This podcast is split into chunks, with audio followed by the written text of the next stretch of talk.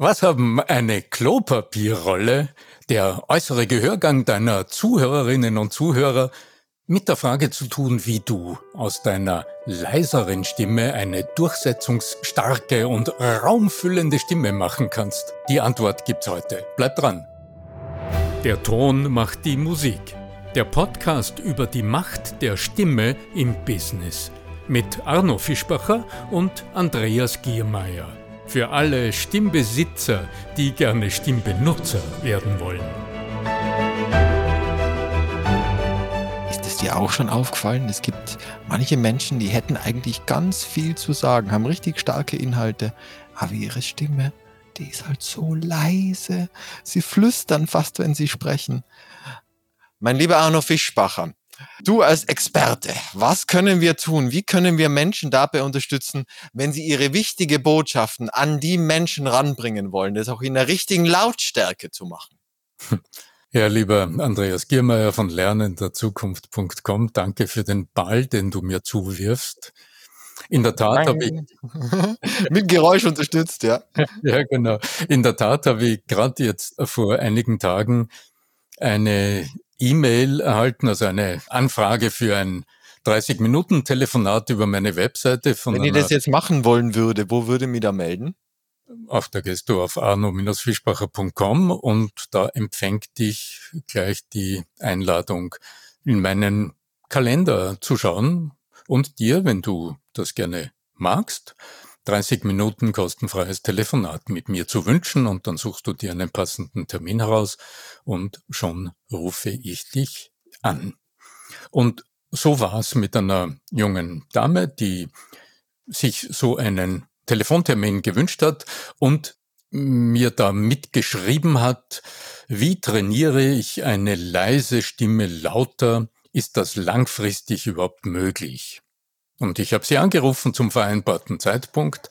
Und ich höre am Telefon eine sehr sympathische junge Frau, die sich gut ausgedrückt hat, die sehr klar ihr Anliegen formuliert hat und die mir erzählt hat, dass sie nicht nur im Beruf, sondern speziell auch in privaten Situationen, wenn mehrere Leute herum sind, dann immer wieder den Eindruck hat, sie würde schlecht gehört oder nur mangelhaft gehört. Und sie stellt sich die Frage, wie kann sie ihre leise Stimme lauter trainieren?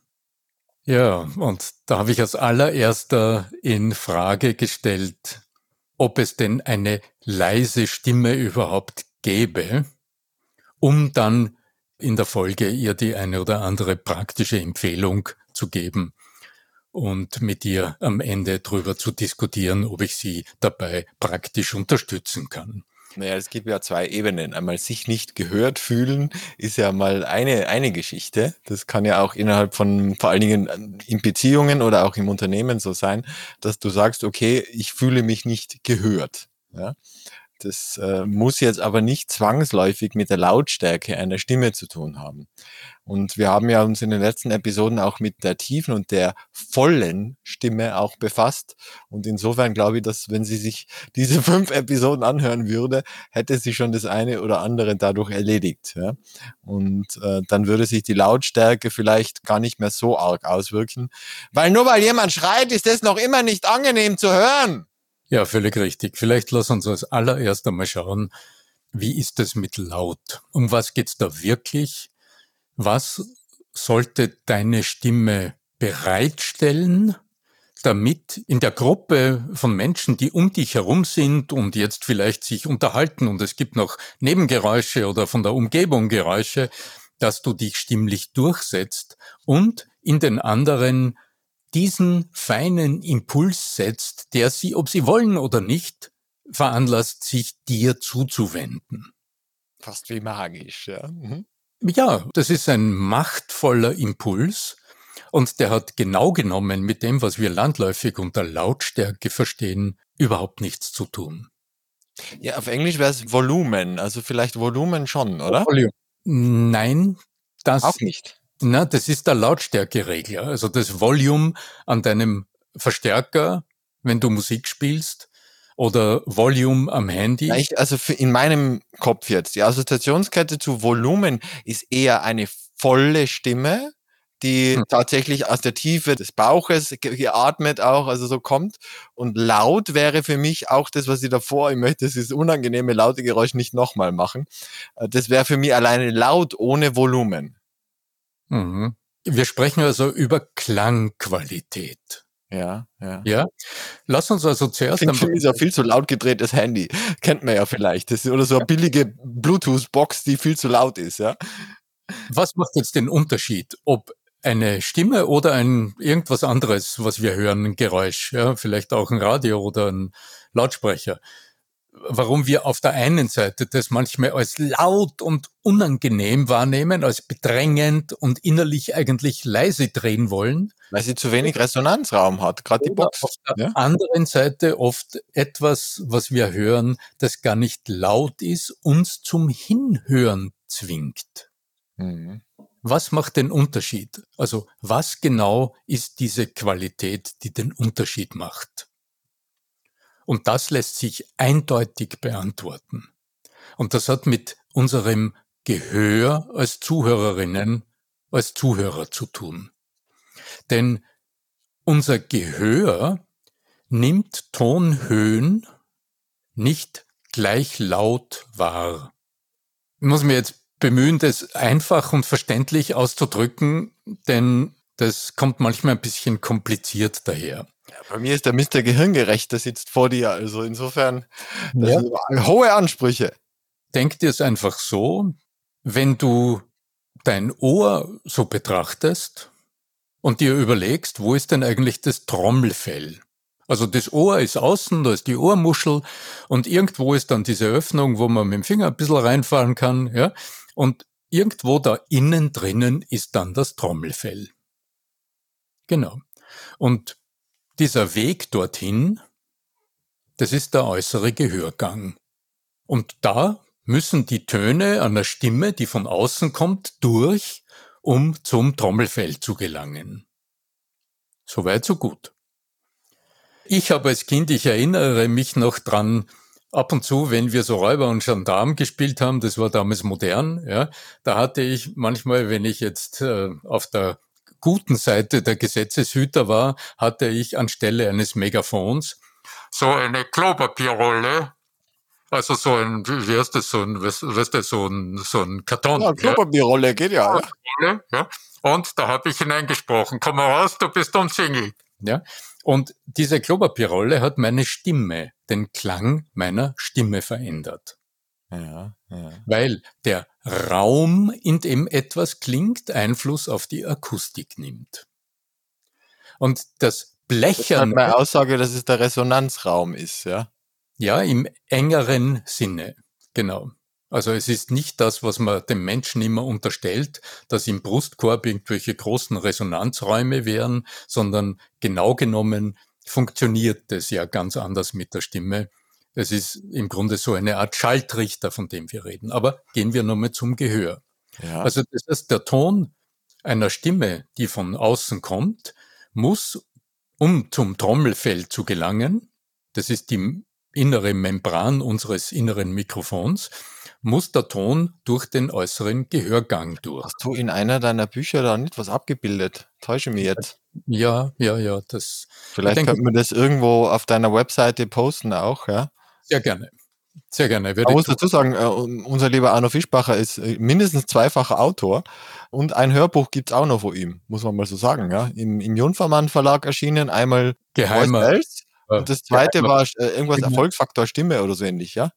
also geheimer Verführer Stimme ist, Geheimer Verführer, genau, noch besserer Titel, ja. ist das Buch im Jungfermann Verlag und Voice Sales, die Macht der Stimme im Business, ist im Gabal erschienen. Wo du recht hast, hast du recht. Es ist im Gabel Verlag erschienen.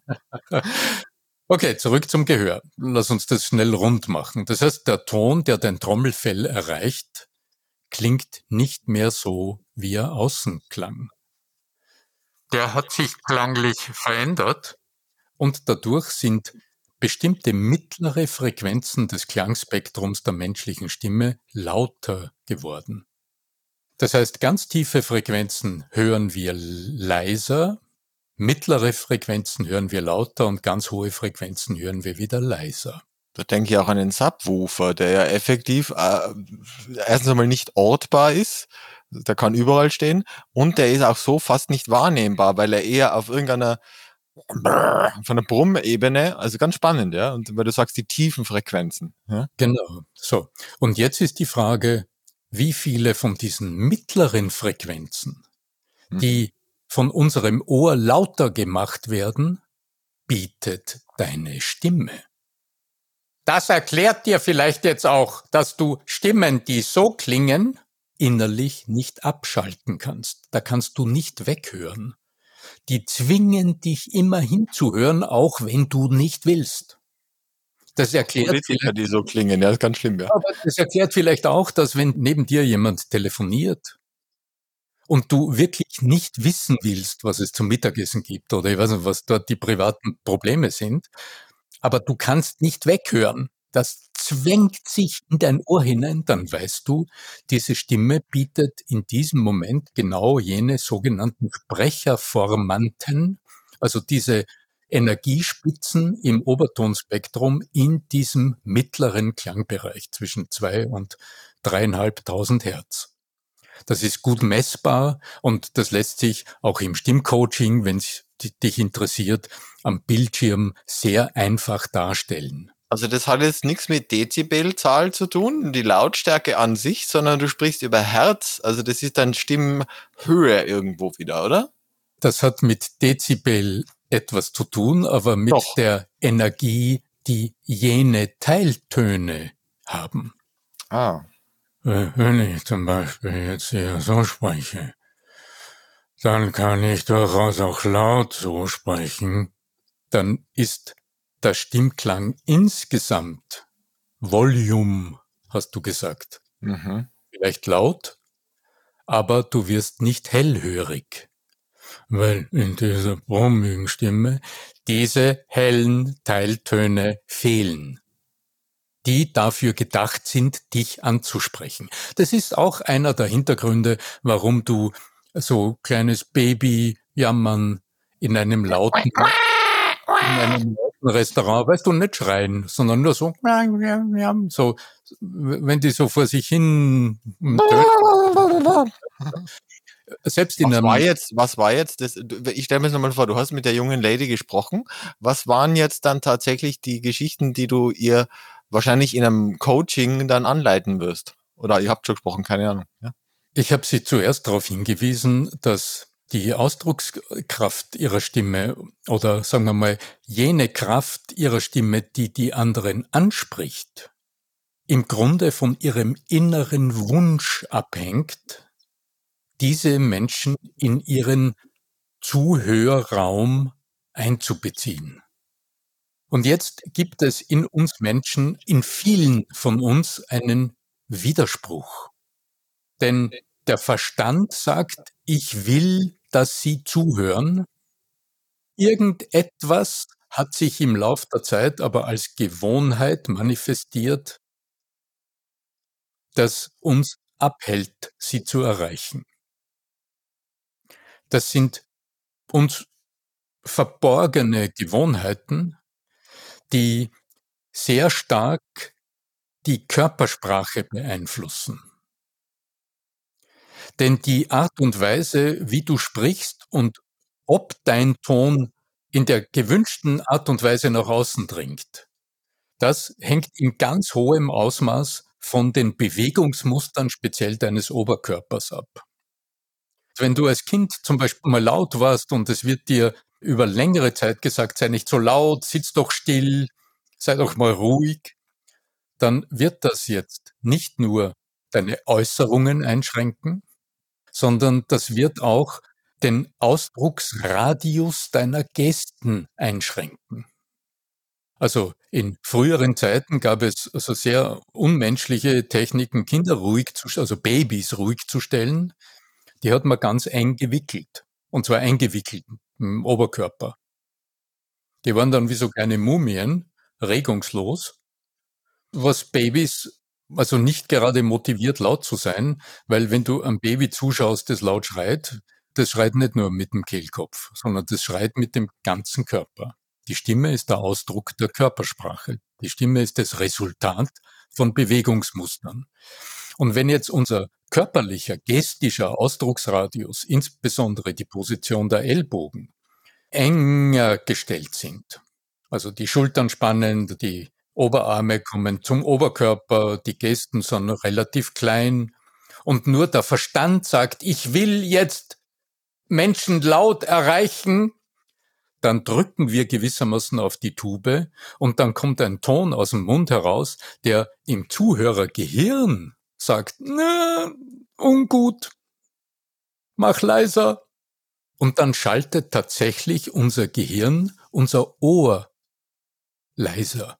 Also wir haben in unserem Gehör eine, in der Technik, in der Akustik sagt man Eingangsimpedanzregelung. Das heißt, das Gehirn kann regulieren, wie laut das Ohr hört. Das wird dir schon mal aufgefallen sein, wenn du in der Nacht irgendwo ein Knistern hörst. Dann hat dein Gehör ganz aufgemacht. Und dann hörst du ganz leise Geräusche ganz deutlich. Und Tierlaute. Männer vor allen Dingen.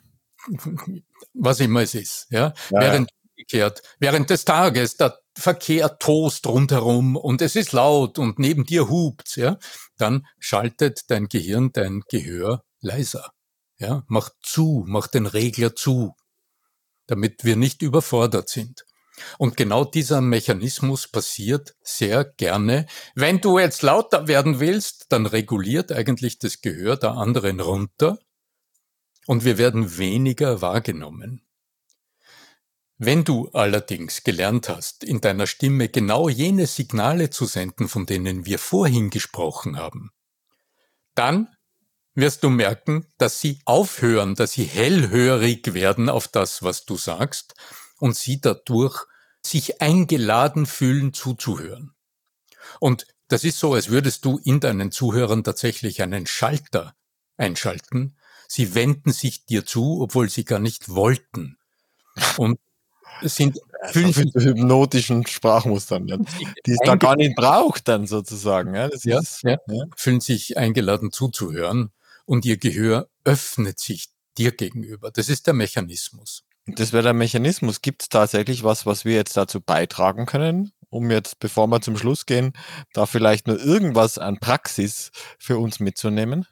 Ja, also eine wesentliche Voraussetzung ist immer die Körpersprache. Also über das haben wir in unserem Podcast schon so oft gesprochen, ich kann es nur wiederholen. Also vor dem Sprechen Hauptschalter einschalten, Körperposition verändern. Wenn du sitzt, Kutscher sitzt, mach dich groß, stell zwei Füße am Boden, straffe den Oberkörper, mach dich groß innerlich. Ja, so dann wirst du mal sagen, jetzt bin ich hier. Und das Zweite ist, deine Stimme will ja im Raum wirken. Wir haben gerne die Vorstellung, ich zu dir, das ist eine Linie und dorthin soll der Ton. Deine Stimme könnte aber im besten Fall den Raum erfüllen. Drum, die Raumvorstellung ist für die Klangerweiterung deiner Stimme eine hochinteressante Sache, die auch unglaublich bereichernd empfunden wird beim Ausprobieren. Der Raumklang deiner Stimme, wie kannst du das tun? Naja, das ist eine einfache Vorstellung, dass du. Also Visualisierung, oder? dass du einen großen Raum vor dir hast. Um Visualisierung ist der erste Schritt, dass du dir in dem Moment, in dem der Ton aus deinem Mund herauskommt, nicht weniger vorstellst, dass der Ton von dir weg an einen Punkt soll. Angenommen, dort wäre jetzt ein gedachter Zuhörer, dann wäre es eine Linie, sondern dass du dir vorstellst, dass der Ton wie eine immer größer wachsende Kugel um dich herum immer größer im Raum wird. Und genau so kann dann eine Stimmentwicklungsübung ausschauen, dass du am besten das mit einem äh, einzelnen Ton machst, mit einem Vokal, mit einem A, vielleicht auch mit einem E und dieses E ganz leise beginnst, so dass du es gerade selbst hörst, oder denken wir es uns wieder räumlich, das E umhüllt deinen Kopf und bildet hier eine kleine Kugel rund um dich herum, eine kleine Kugel aus E. Und diese kleine Kugel, die lässt du dann mit einem langen Atem, solange es geht,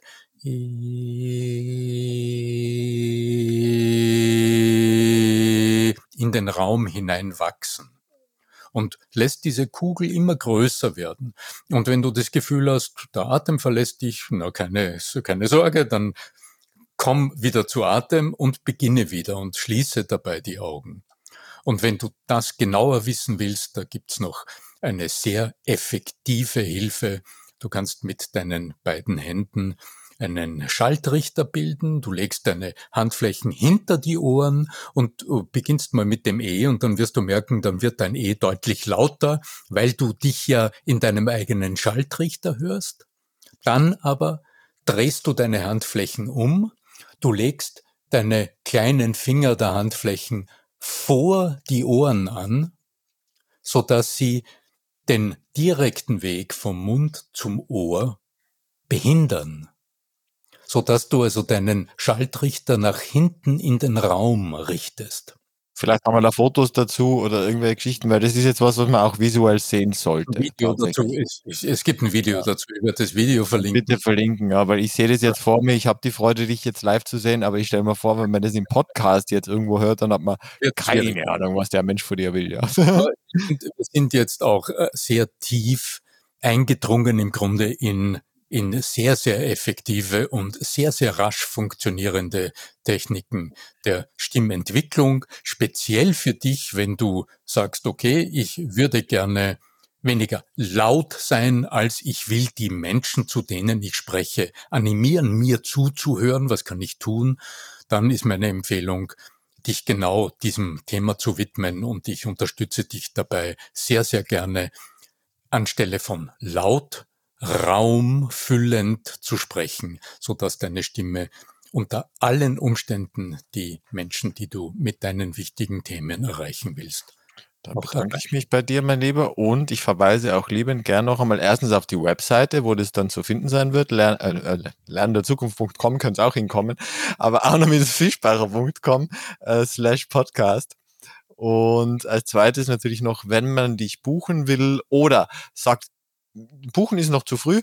Ich möchte gerne einmal ein Vorgespräch führen, dann findet man das ebenso auf dieser Webseite. Und ich äh, wünsche dir zu Hause ganz viel Freude beim Ausprobieren und ich wünsche mir von dir, mein lieber Arno, noch eine wunderschöne Verabschiedung. ja, genau. Gerne mal ausprobieren mit so einer leeren Klopapierrolle, wie sich der Ton verändert, wenn du den Megafon-Effekt nutzt. Genau um das geht's, wenn du deine Stimme raumfüllend erschallen lässt, denn du sprichst dabei in deinen Zuhörern etwas unglaublich Wesentliches an. Dafür wünsche ich dir unglaublich viel Erfolg, viel Neugier, viel Lust am Ausprobieren und wenn ich dich unterstützen kann, dann wirst du mich finden. Alles Gute, möge die Macht deiner Stimme immer mit dir sein, dein Arno Fischbacher.